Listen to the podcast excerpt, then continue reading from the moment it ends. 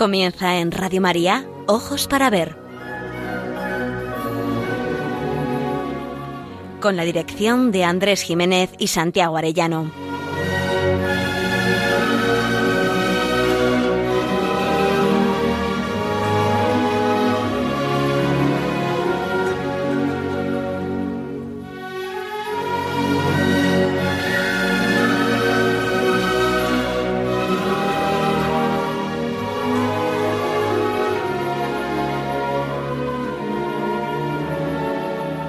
Muy buenos días. Saludamos a todos nuestros oyentes en esta nueva edición de Ojos para Ver que emitimos desde Pamplona para Radio María el primer y tercer martes de cada mes. Es un programa, como saben, realizado por Santiago Arellano y Andrés Jiménez y cuenta con el control técnico y la cálida voz de nuestro querido amigo Miguel Ángel Irigaray. Nos dirigimos una vez más a todos ustedes con un deseo principal, aprender a mirar para aprender a vivir.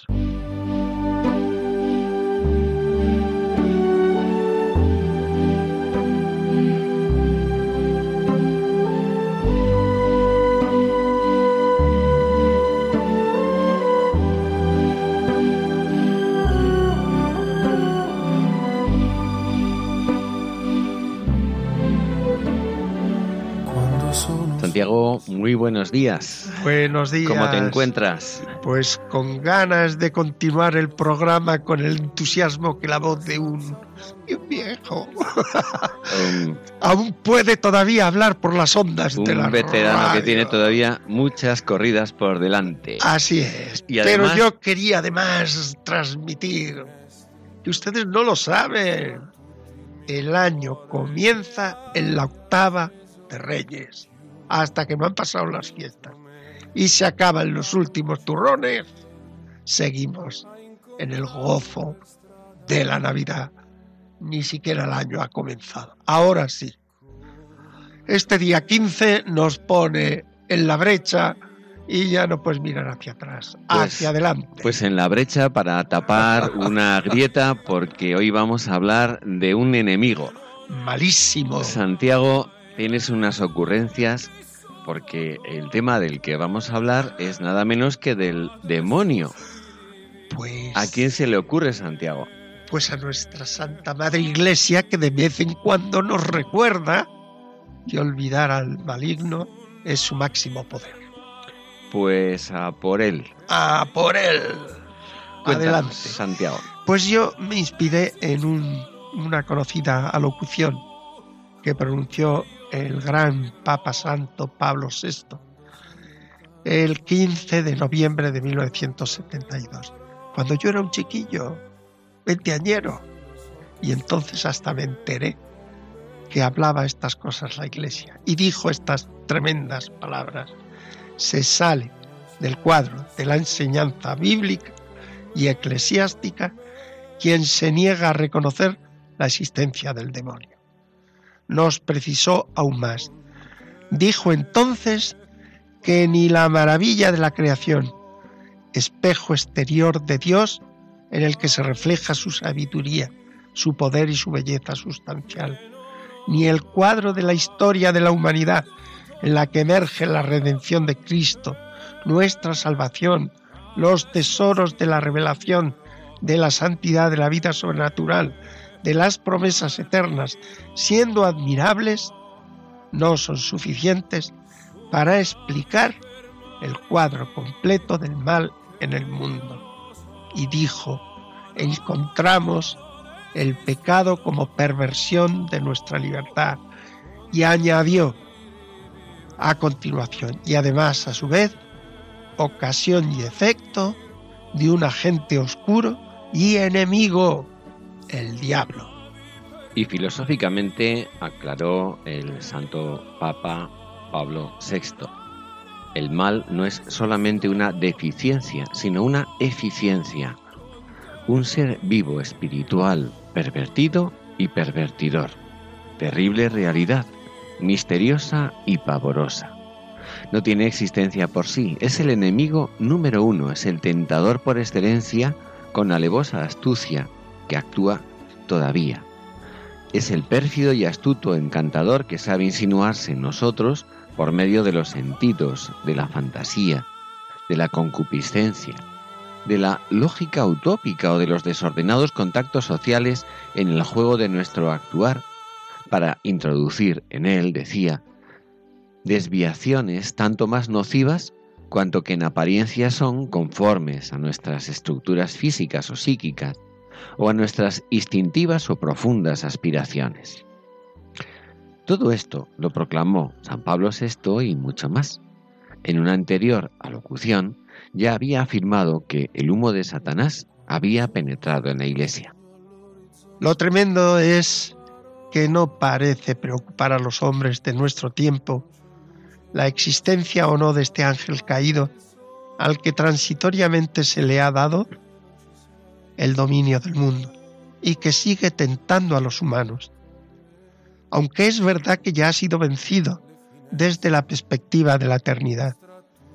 Negar a Satanás es renunciar a entender la historia de la humanidad y a cada ser humano concreto, y es hacer inocua la historia de la salvación.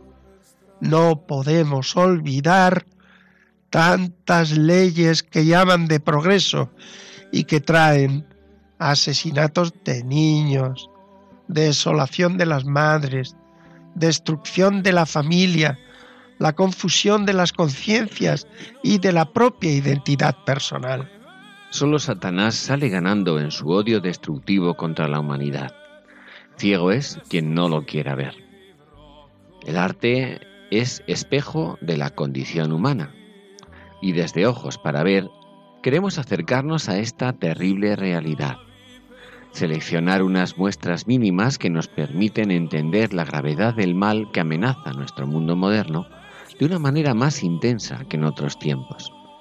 Es verdad que Dios está con nosotros y a Dios no se le ha escapado el control ni de la historia ni de la humanidad.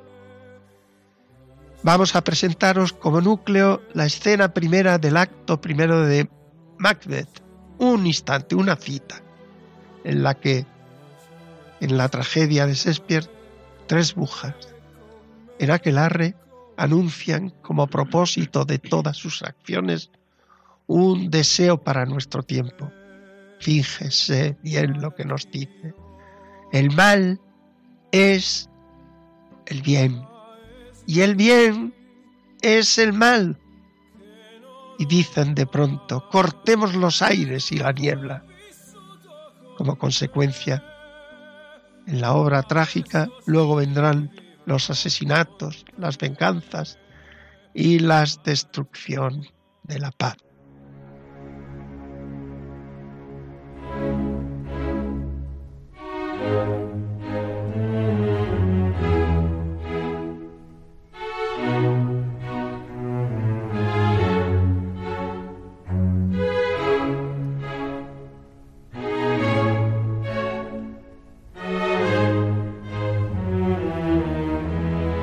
Para ver, el don de la belleza. Andrés Jiménez, Santiago Arellano.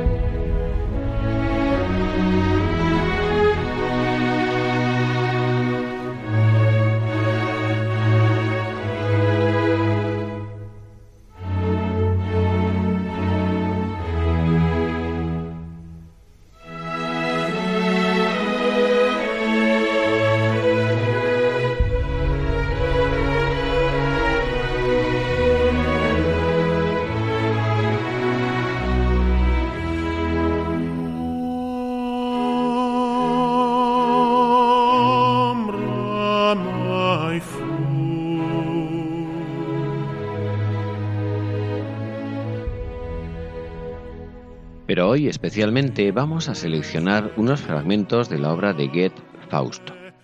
Es quizás la tragedia moderna en que mejor se nos explican las consecuencias de la rebeldía contra Dios del hombre moderno, representado en Fausto y conducido a su locura destructora de la mano de Mefistófeles, que no es otro que Satanás. Goethe conoce profundamente las grandes transformaciones espirituales que tienen lugar a lo largo de su vida.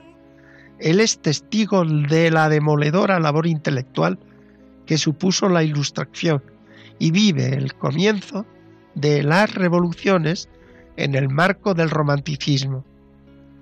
El siglo de las luces no ha sosegado los espíritus. Su luz se ha convertido en algunas ocasiones en tea incendiaria que va a convulsionar la sociedad y la cultura de las épocas precedentes. Ni la razón, ni la energía, ni la palabra explican el mundo que Goethe contempla. Fausto, su alter ego, solo puede aceptar la palabra acción como explicación del curso de la historia moderna y contemporánea. Aquella contemplación como requisito previo para poder actuar ha sido desechada. Se opta por la acción, por el cambio, por la novedad, sin otra justificación que la acción misma, aunque el cambio nos lleve al abismo, aunque ello nos traiga la destrucción, el sufrimiento y la muerte. ¿Qué es lo que ha ocurrido para que haya sucedido un cambio tan descomunal en los valores de siempre? La tragedia de Fausto nos pone ante nuestros ojos los inmensos sufrimientos que padece el protagonista y los que causa a los demás, pero como víctima propiciatoria que adelanta el sufrimiento que ha de acarrear a los seres humanos. Una especie de locura ha poseído a Fausto. Todo lo que entra en sus dominios lo convierte en tragedia. Margarita, dulce y candorosa en la primera parte, y Helena, el antiguo esplendor de la belleza griega, como protagonista en la segunda.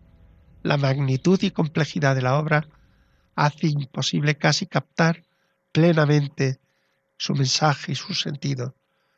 Se trata de un aciago acontecimiento individual, fruto de la fantasía de un inmenso creador como era Goethe, y semejante a tantos que suceden en la historia cotidiana de los hombres, o prefigura y adelanta las vicisitudes del hombre contemporáneo, de toda la historia moderna hasta nuestros días.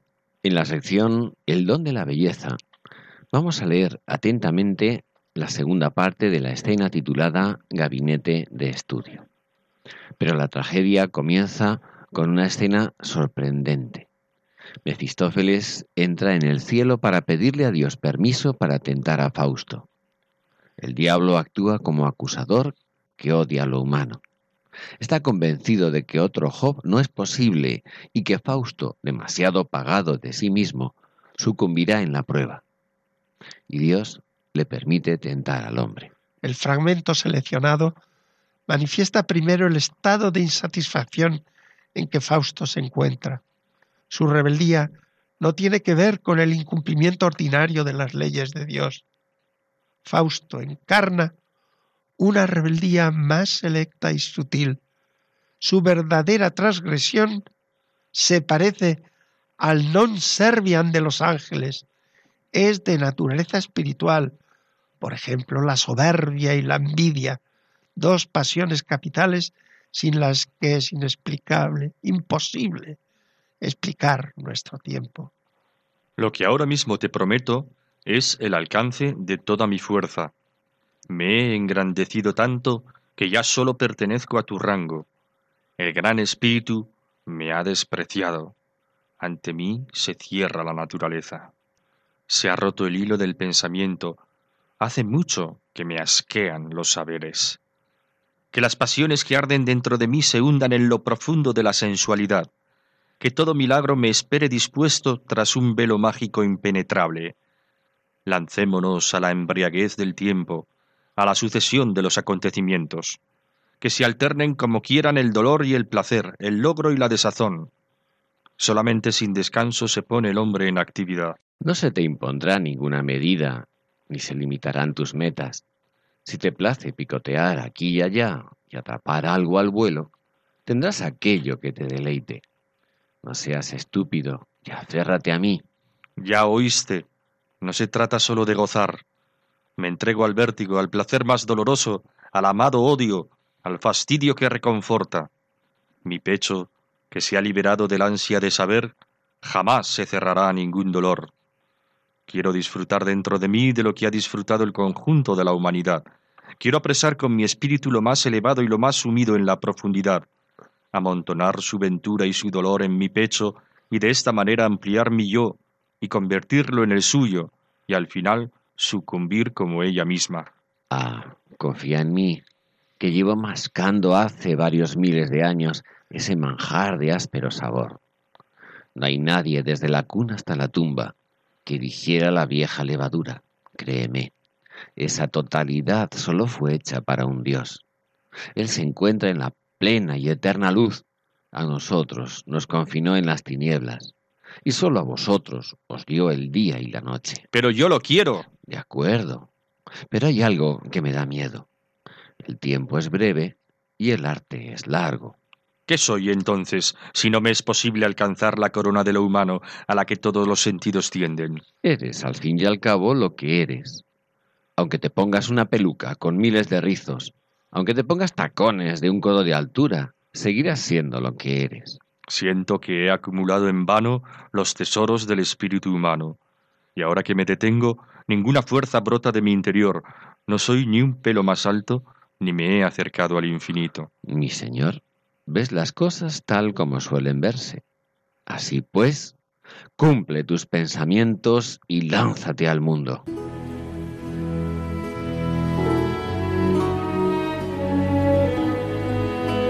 Aprender a mirar.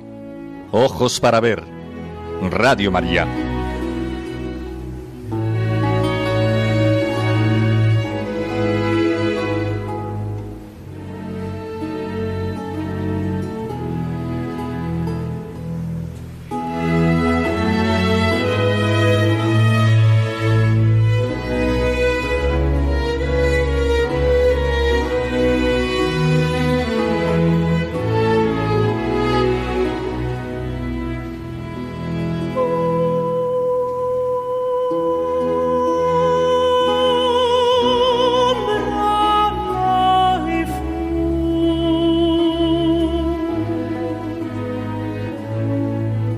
Este diálogo se intercambian, no se intercambian propiamente sus vivencias. Dos personajes en un mismo plano de igualdad psicológica y moral. Fausto es un hombre en estado de rebeldía contra su pasado y contra Dios. Ese gran espíritu que a su sentir le ha dado la espalda, le ha abandonado. Mefistófeles es el diablo, el padre de la mentira que odia al hombre por ser imagen de Dios y que constantemente busca su aniquilamiento y su destrucción. En el fragmento asistimos a la mentira con que Mefistófeles reafirma la rebeldía autodestructora de Fausto. Una mentira tras otra, hábilmente y hasta cordialmente comunicada Estamos acostumbrados a una imaginería en que el diablo, dragón infernal, se retuerce desesperado ante la cruz, espada o lanza que alza San Miguel. Goethe nos lo presenta como un hombre sin más, convertido en un libertador de los seres humanos, afable, ingenioso y hasta con sentido del humor.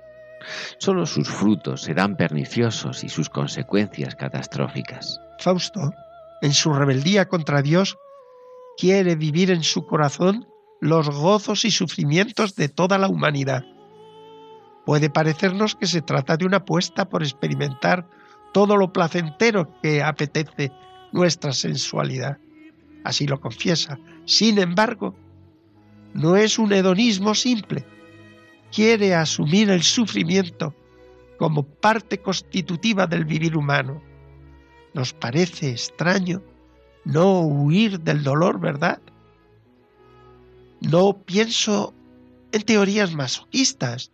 Aceptar el dolor, sobre todo el espiritual, es una manera de decirle a Dios que no lo necesitamos, que no queremos saber nada de su redención. Hasta los milagros se pretenderán que sean obra de los hombres. La palabra que define el estilo vital del hombre fáustico es vértigo, la acción por la acción trepidante. Lancémonos a la embriaguez del tiempo, a la sucesión de los acontecimientos. Ya oíste, no se trata solo de gozar. Me entrego al vértigo, al placer más doloroso, al amado odio, al fastidio que reconforta. Sucesión de paradojas que expresan el auténtico anhelo de Fausto. Lo sobrecogedor es que éste lo asume sin ambajes, pero yo lo quiero. Mefistófeles afablemente miente o engaña con medias verdades. ¿Por qué le dice, no se te impondrá ninguna medida, ni se limitarán tus metas? En el paraíso, Dios sí le puso medidas.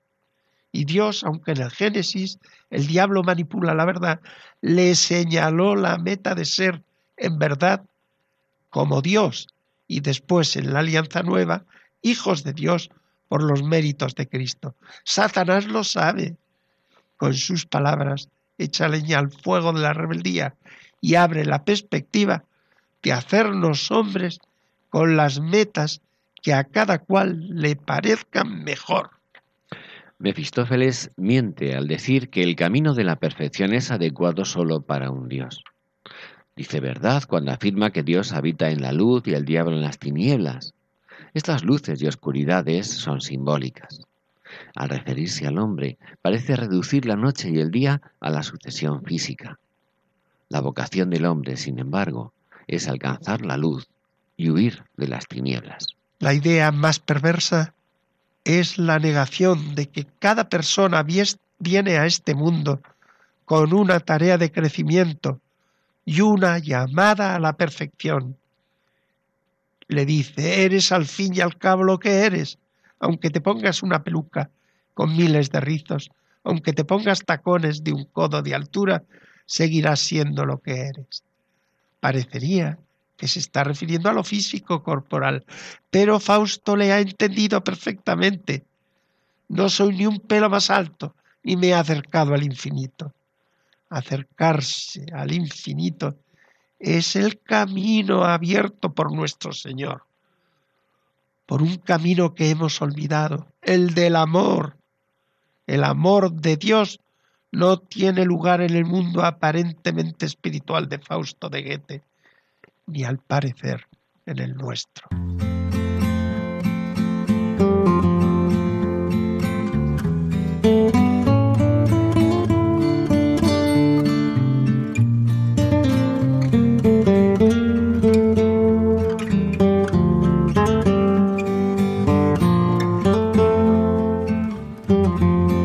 En ojos para ver, momento para la pintura.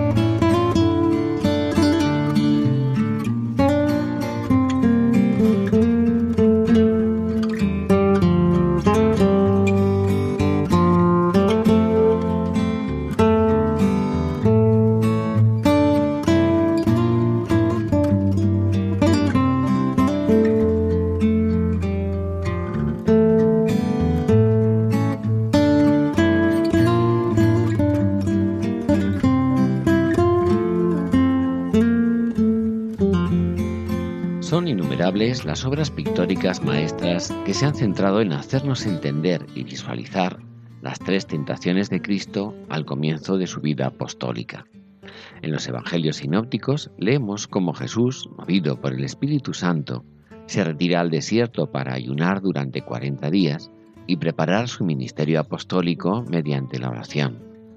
Al terminar tan larga penitencia y retiro espiritual, aparece el diablo, que propone a Jesús tres modos útiles de conseguir un triunfo rápido y espectacular en su misión evangelizadora. Nos lo cuentan en Mateo, capítulo cuarto, versículos 1-11, Marcos 1, 9-15, Lucas 4, 1-3. Las tres pericopas sintetizan las tentaciones que pueden alejar al ser humano del encuentro real con Dios.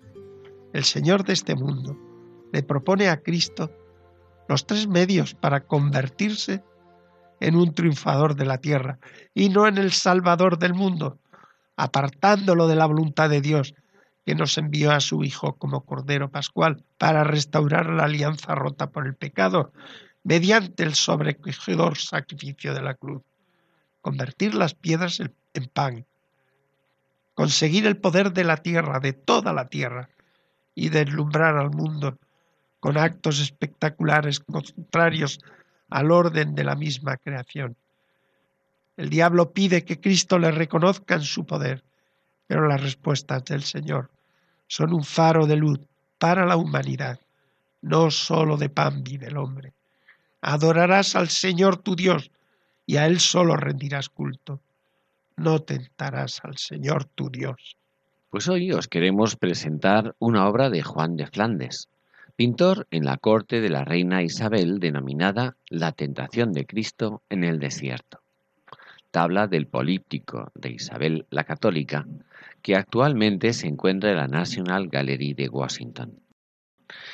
Juan de Flandes nació en Flandes, Bélgica, hacia 1465 y murió en Palencia, Castilla, en 1519.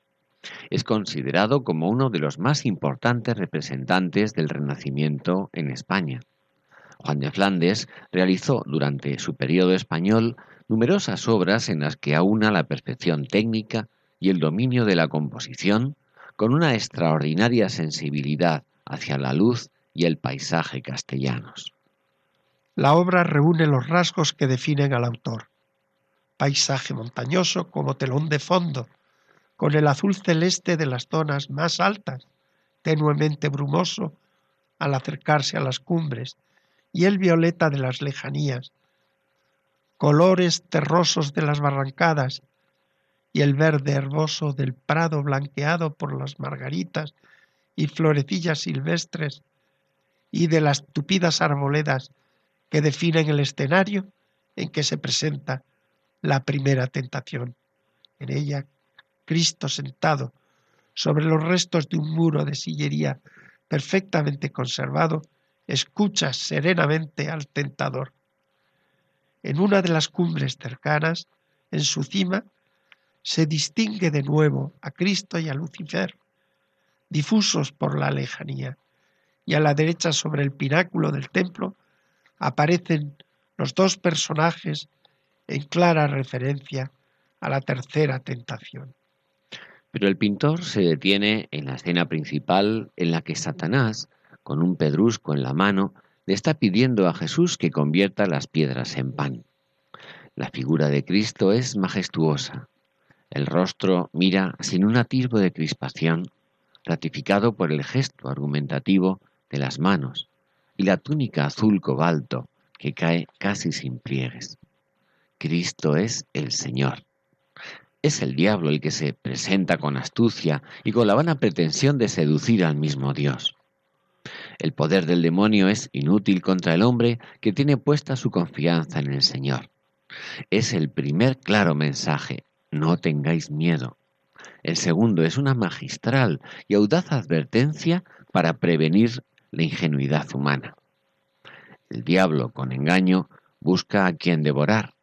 Es verdad que no puede ocultar sus cuernos de macho cabrío ni sus patas plantígradas de dragón, pero con creatividad sorprendente y audaz, Satanás se presenta disfrazado de un monje mendicante, de un fraile, como un hijo del pacífico y poverelo Francisco, con sus barbas rojizas, que llama hermana a la pobreza, pide pan para los pobres, y lo que nos parece todavía más atrevido, pasando con su mano derecha las cuentas del rosario que cuelga en su cintura.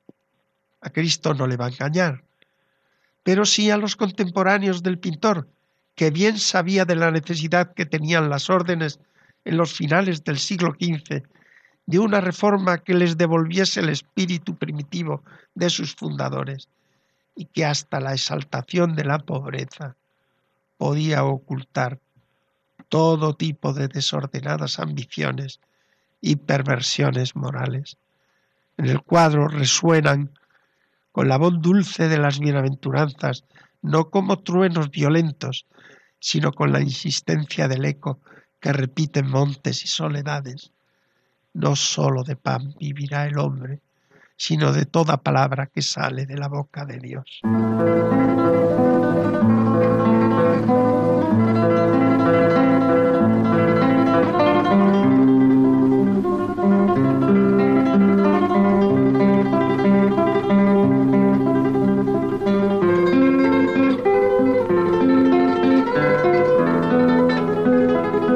Momento para la poesía. Ojos para ver. Radio María.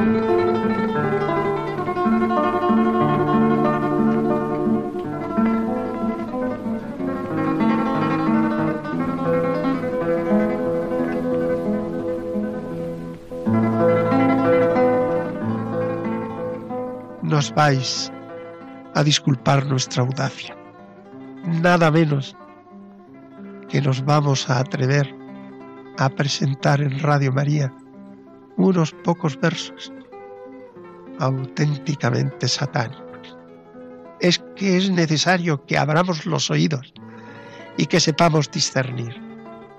Estaba reservado a nuestro tiempo el que no por odio, no solo porque las criaturas nos tientan, sino por odio al Creador, preferir poner en el centro de las aspiraciones del hombre al propio Satanás que a nuestro bondadoso y amoroso gran Señor, el corazón inigualable, maravilloso de Jesucristo.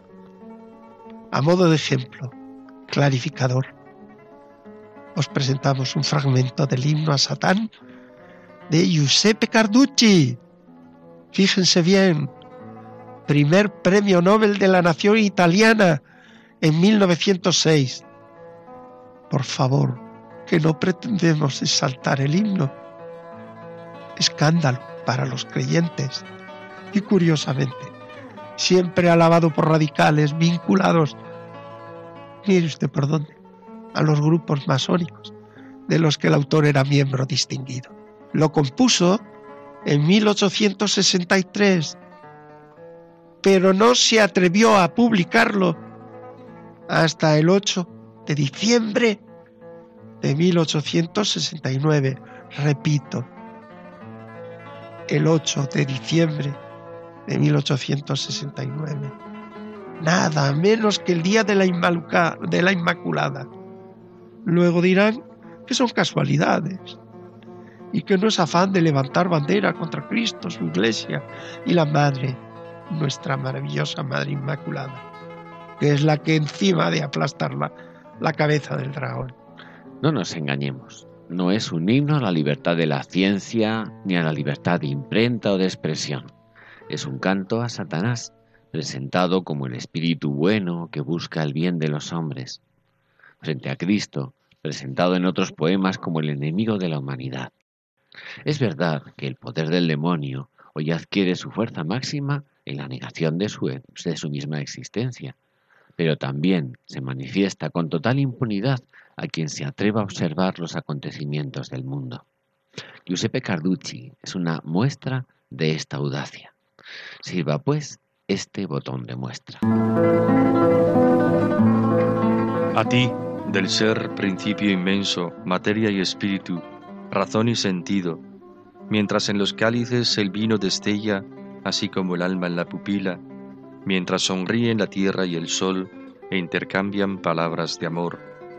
Corre un temblor del himeneo arcano por montes y palpita fecundo el llano. A ti el frenesí del verso ardiente te invoco, oh Satán, rey del convite. Arroja al aspresorio sacerdote y tu métrica, no, sacerdote, Satán regresa. Ve, el hastío roe a Miguel en la materia que nunca duerme, rey de los fenómenos y de las formas, solo vive Satán, resplandor de racimos en la sangre gozosa, por la cual la alegría se libera y no languidece, que la fugaz vida restaura, que el dolor prorroga, que amor provoca.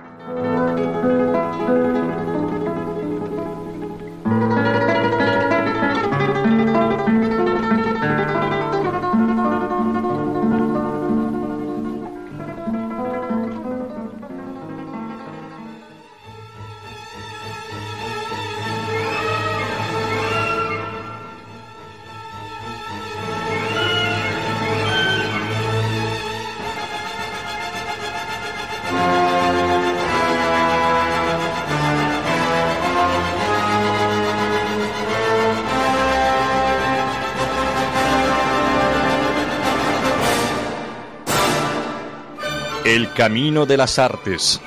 Ojos para ver.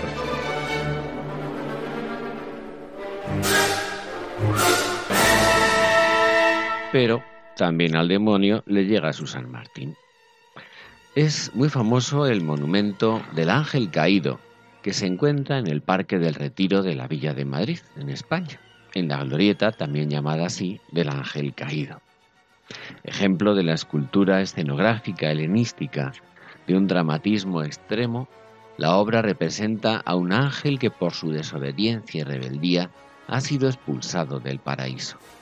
Se trata de Lucifer precipitado desde el cielo. La figura es la de un hombre joven y alado que aparece desnudo, retorcido en una extraña postura, apoyándose sobre un tronco, mientras una gran serpiente se enrosca alrededor de su cuerpo.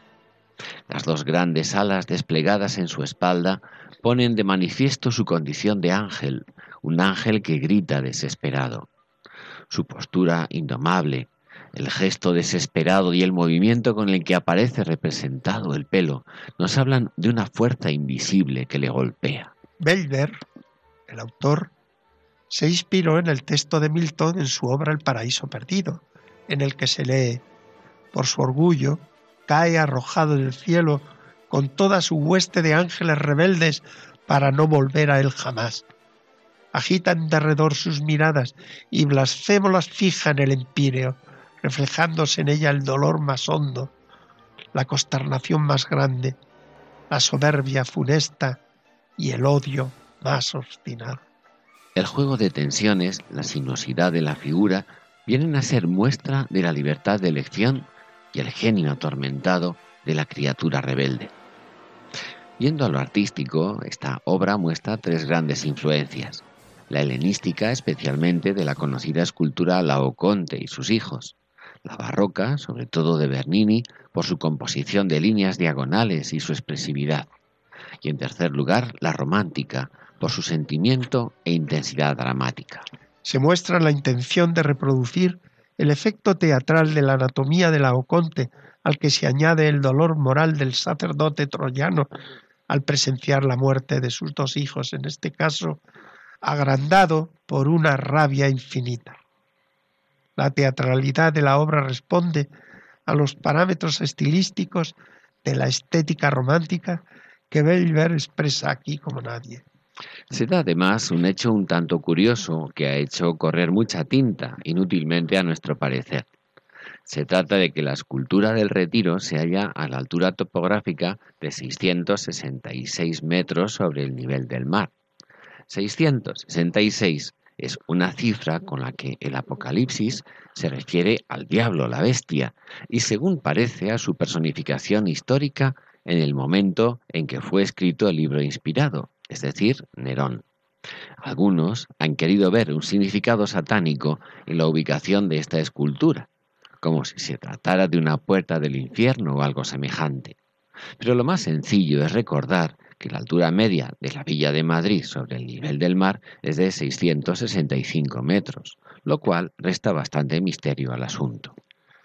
Lo más importante de todo, no obstante, es no olvidar el motivo por el que la segunda carta de San Pedro afirma que Dios no perdonó a los ángeles que pecaron, sino que precipitándolos en los abismos tenebrosos del tártaro, los entregó para ser custodiados hasta el juicio, pues su decisión de rebeldía frente al Creador fue libre e irrevocable.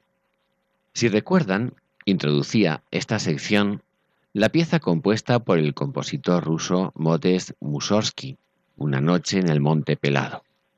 Se trata de un poema sinfónico que nos ha llegado reconfigurado por su amigo y compañero Nikolai Rinsky-Korsakov. La pieza fue originalmente inspirada por un cuento de Gogol, en la cual un campesino presencia un aquelarre en el monte pelado cerca de Kiev. Ugorsky encabezó la, partitura con unas frases de su puño y letra en la que explica el contenido de la narración musical y la atmósfera fantástica de la obra. Esta comienza con rumores subterráneos de voces sobrenaturales, a los que sigue la aparición de los espíritus de las tinieblas y de Cherabor, después la glorificación de Chernabog y el aquelarre de brujas. Pero de repente, a lo lejos, suena la campana de una iglesia del pueblo, dispersando a los espíritus de las tinieblas, y comienza el amanecer con el que concluye esta hermosa pieza. Cinco años de haberse escrito, después de haberse escrito y ya muerto su autor, sin que pudiera llegar a estrenarse, Rizky-Korsakov orquestó y arregló esta extraordinaria obra, tan llena de colorido y fuerza, de la que vamos a escuchar solo el conocido comienzo, que evoca de manera muy efectiva, como ya hemos mencionado antes, los rumores y la aparición de los espíritus infernales.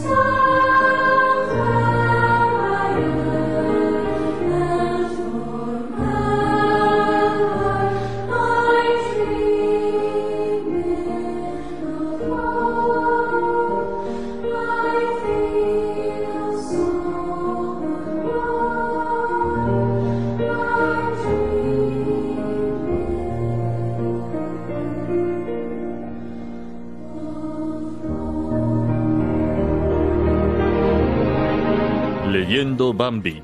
Ojos para ver. Radio María.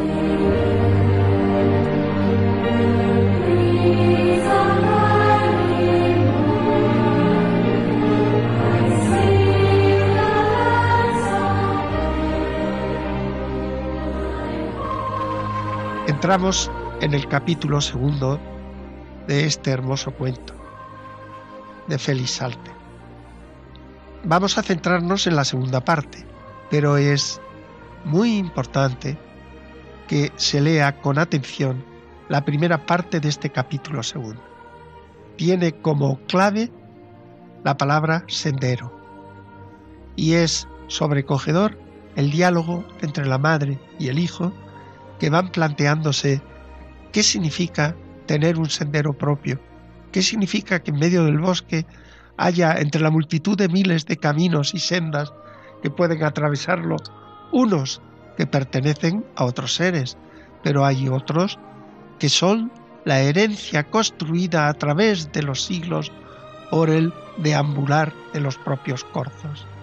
El camino del ser humano entra de lleno en esta herencia que el pasado eh, transmite a sus herederos para que puedan avanzar desde el punto de partida de lo legado.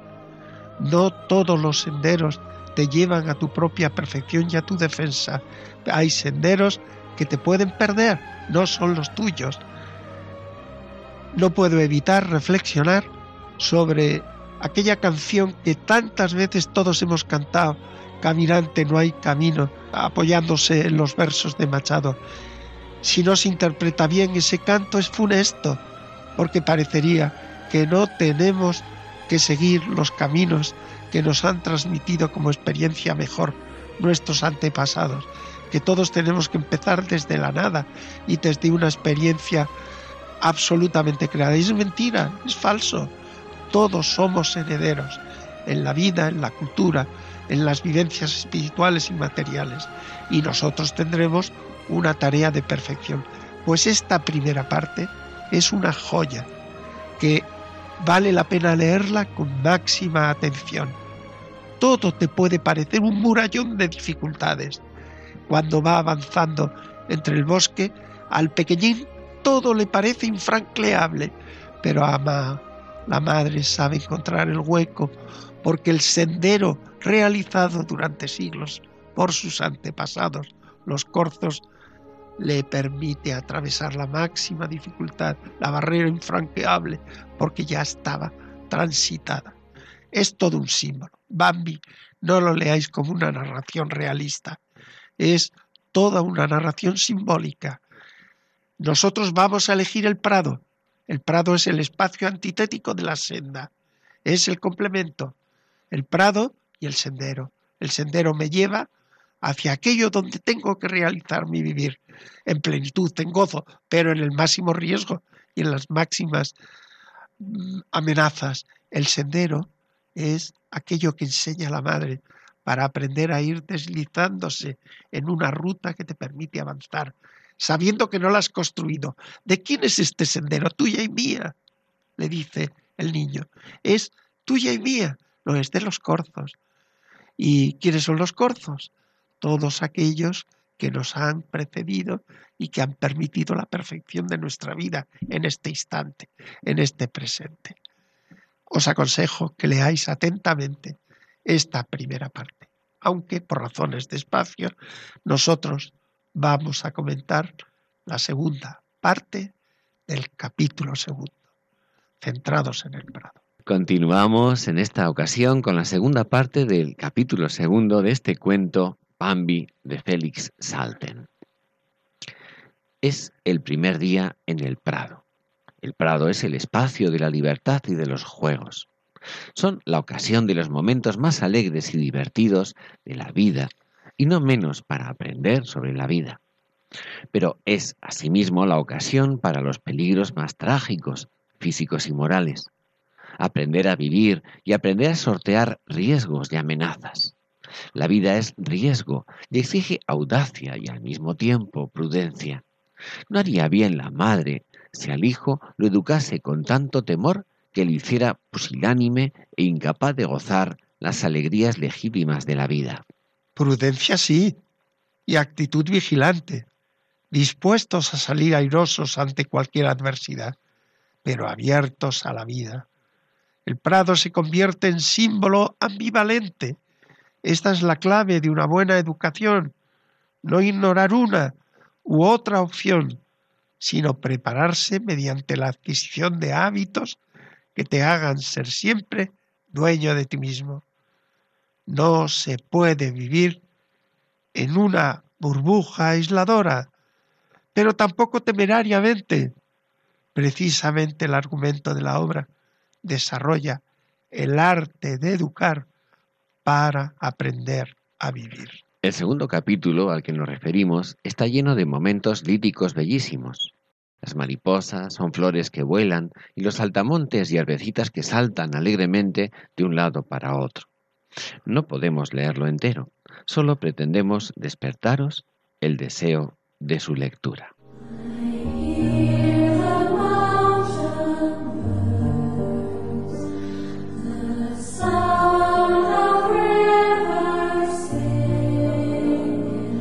Prosiguieron su camino.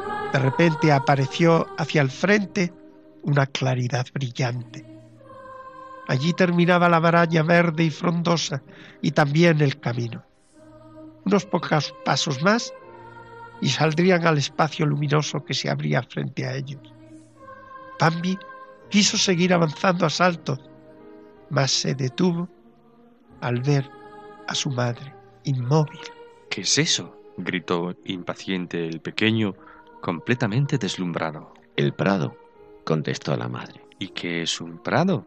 insistió Bambi. Ya lo verás tú mismo. Ahora la madre estaba seria, vigilante. Permaneció inmóvil. Levantó la cabeza. Escuchó con atención. Tomó el viento, aspirando fuertemente. Su semblante estaba lleno de gravedad. Está bien, dijo por fin. Ya podemos salir. Bambi dio un salto adelante, pero ella le cerró el paso. Tú esperarás hasta que yo te llame. Bambi se detuvo obediente. Así, muy bien, le ponderó la madre. Y ahora acuérdate bien de lo que voy a decirte. El hijo notó la gravedad con que hablaba la fierra y prestó atención intrigado para oír bien lo que iba a decirle. No es tan fácil salir al prado, continuó la madre. Es una empresa grave y peligrosa. No preguntes por qué. Más tarde lo sabrás. Por ahora debes obedecer exactamente las indicaciones que te daré. ¿Comprendes? Sí, prometió Bambi. Pues bien, por lo pronto saldré yo sola.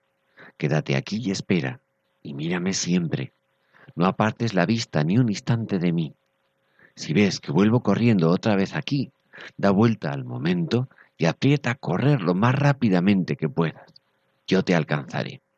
Cayó, pareció reflexionar y prosiguió luego con entonación grave. De todos modos, corre, corre a todo lo que te den tus patas. Aun en el caso de que me sucediese algo, corre. Aunque vieras que yo, que yo caigo al suelo, no te fijes en mí, ¿comprendes? Veas lo que veas, oigas lo que oyeres, corre siempre hacia adelante y todo lo más velozmente que puedas. ¿Me prometes hacer eso? Sí, afirmó Bambi en voz baja, impresionado por la gravedad de su madre. Mas si te llamo, agregó ella, puedes venir. Puedes jugar afuera en el prado. Es muy hermoso. Te gustará mucho. Solo que esto también tienes que prometérmelo.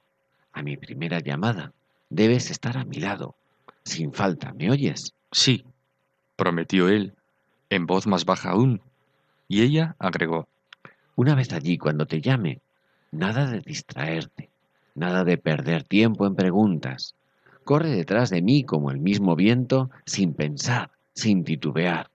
No bien yo comience a correr, será cuestión de apretar el paso y no volver a detenerse hasta que estemos otra vez aquí, dentro del bosque. ¿No lo olvidarás? No, aseguró el pequeño cohibido. Entonces saldré, resolvió la madre recobrando la tranquilidad. Y salió. Bambi, que no apartaba la mirada de ella, la vio avanzar lenta, cautelosamente. Permaneció en su lugar lleno de expectativa, de miedo y de curiosidad. Vio que su madre escuchaba en todas direcciones. La vio estremecerse y se estremeció él, dispuesto a volverse y a saltar hacia la espesura, pero al instante ella recobró la calma. Finalmente volvió la cabeza y dijo, Ven. Bambi salió de un brinco, una alegría inmensa le embargó con fuerza tan maravillosa que olvidó en el acto su zozobra.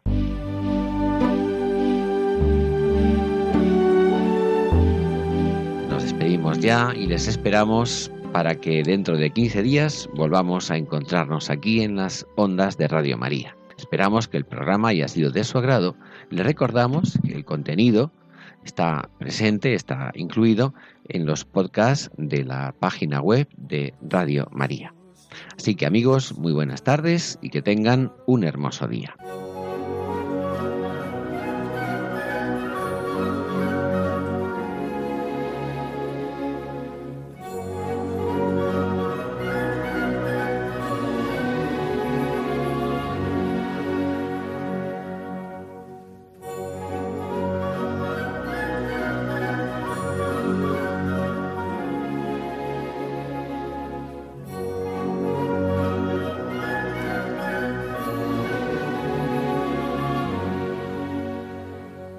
Finaliza en Radio María, Ojos para Ver. Un programa dirigido por Andrés Jiménez y Santiago Arellano.